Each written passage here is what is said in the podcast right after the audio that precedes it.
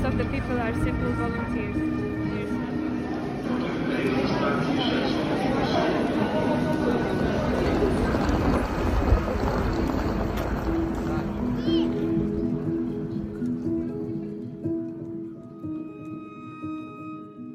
现在时间是波兰华沙的时间，三月十七号的晚上。他们说我应该要早一点录音，我声音不会那么的难听，所以在要出发去采访之前，赶快先录下来。今天想要跟大家说，我们一个很特别、很特别、很特别的采访，就是我们完全没有想到来采访战争的题目，然后在边界上面会看到一个这样子的场合。你要听见的一个故事呢，是。难民动物的抢救计划。战争发生之后，如果大家在关注这个俄罗斯对乌克兰的侵略，然后发生的后来这三四个礼拜的所有的新闻照片的话，很多人除了小孩之外，带着猫狗一起离开了被战争轰炸的家园，然后逃出来。那很多人其实没有办法带走吧，所以呃，很多被留下来的动物。或者是本来就留在收容所里面，在乌克兰里面流浪动物收容所的动物们，他们怎么办呢？然后我们就找到了一个拯救动物的一个波兰的收容所的计划，它是由一对兄弟发起的。后来发现它是一个兽医医院，然后他们会开着车，然后越过边境到乌克兰西边的大城，然后去接。从乌克兰各地送过来的这些没有人照顾的猫、没有人照顾的狗，然后我们去到的时候是已经抢救了两三百只猫跟狗了，这样子，然后他们。会继续的进去，所以我们 我们采访了人的收容所之后呢，然后其中的一站就是去到了这个兽医院，然后走进去之后，那是一个房间，然后你环顾四周呢，就是一个一个一个的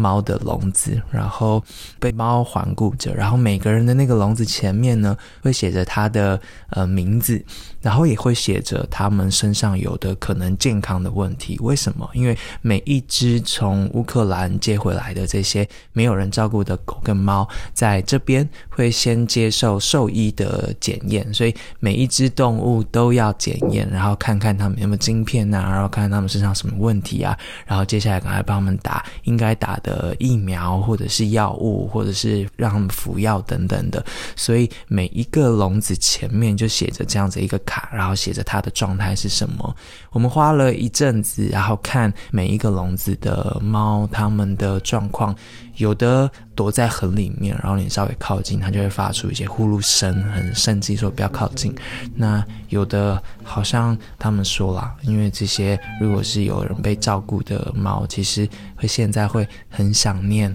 它的主人想说，怎么这么久没有看到它了？所以有的，特别是小猫，当我们靠近它的时候，它会一直一直的把爪子这样伸出来，或是试着把脸从那个缝这样子挤出来，然后试图用它的额头，然后希望跟你的手有所碰触。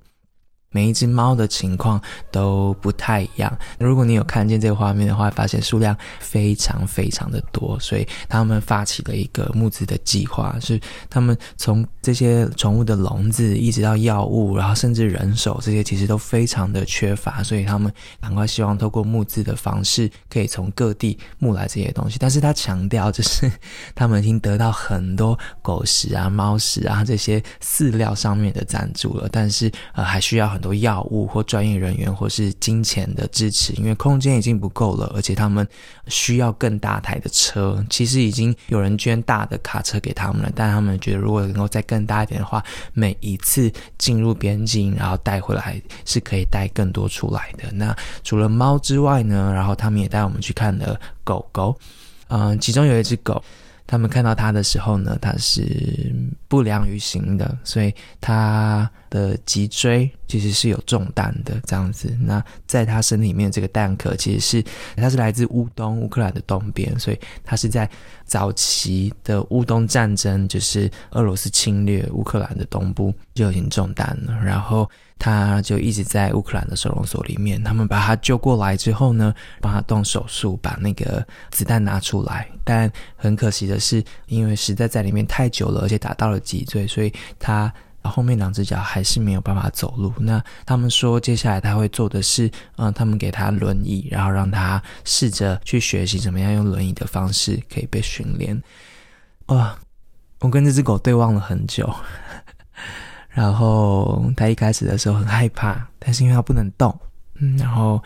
嗯，慢慢慢慢我蹲下来，然后慢慢让他知道我们要干嘛，然后。看久了之后呢，他就放下了一些心防，然后他开始好奇，他说：“你想干什么？”然后越靠越近，我们就这样互相看着，大概几分钟吧。被战火的子弹打中，然后嗯，下半身瘫痪的狗狗，嗯，兽医有把它抱起来，然后跟我们互动，然后。抱起来的时候，它就是很亲人。我想它应该很想念它的主人，然后它可能也不知道为什么自己现在会在波兰边界上面的一个兽医院里面。那嗯，这个兽医院他们抢救的动物，他们说有一只很特别的动物啊，是一只羊，两个月大的羊。我们也去看了这只羊，然后我们走进去了，他们把它放置在啊，这个兽医院其实也有照顾那个保育类动物，所以他们把它放置在那个保育类动物的那边的独立的一个房间。然后羊宝宝好小哦，所以他们就在那个房间的角落用布娃娃，然后还有。可能是狗的床吧，还有几只大的绒布娃娃，然后帮它塞满那个角落，然后让羊宝宝可以躺在那边。如果你有看到照片的话，或者你可以想象一下，羊宝宝它是白色的，然后那个毛很细很软，然后嗯眼睛大大的这样子小小的，抱起来其实跟一只狗啊猫啊没有差太多。它的呃两只脚还是没有发育完成的，然后可能有点受伤，所以我们用布把它包起来。白色的羊，但是他们用红色的布包它的脚，然后 所以就说 Now she's Polish。可爱的一只羊宝宝，然后嗯，兽医把它抱起来了。它非常非常的亲人，那会去亲那个兽医，然后可能它的牙齿正在长，所以当你把手伸向它的时候，它就会去含你的手，然后用牙牙齿这样子磨你的手，不会太痛啦。但是啊，我们都有被它的牙齿这样子的磨。这是一个。在很 intense 的在边界上面的一个采访中，一个意外的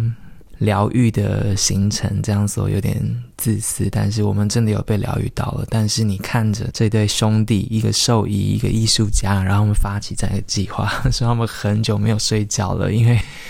好多的动物需要被抢救，然后抢救进来之后，他们希望可以把好好照顾它，所以就要检查他们、医疗他们，然后还要安抚他们，是不是要把他们抱出来？因为他们说，在战争的这样子的轰炸，然后还有空袭警报之下，他们是呃跟人类一样是有呃创伤的，所以其实很需要很大量的安抚这样子，所以啊，他们也试着来安抚这一些经历过战火然后抢救出来的人。但故事听到这边，可能就有点奇怪。我们去采访的那一天，其实，嗯，西部才发生大规模的空袭，然后三十几个人死掉，一百多个人受伤。他们还要开车进去抢救猫狗吗？这是问他们的问题。他们说不然呢？我说那如果空袭又来呢？他们说明天再说吧。明天要上路，明天再说吧。每一天会是什么情况不知道，但他们只知道很多的动物还在那边等他们，让他们接收到他们的需求，所以他们可以的话就赶快开进去，然后把他们接出来。这是我们在这场战争里面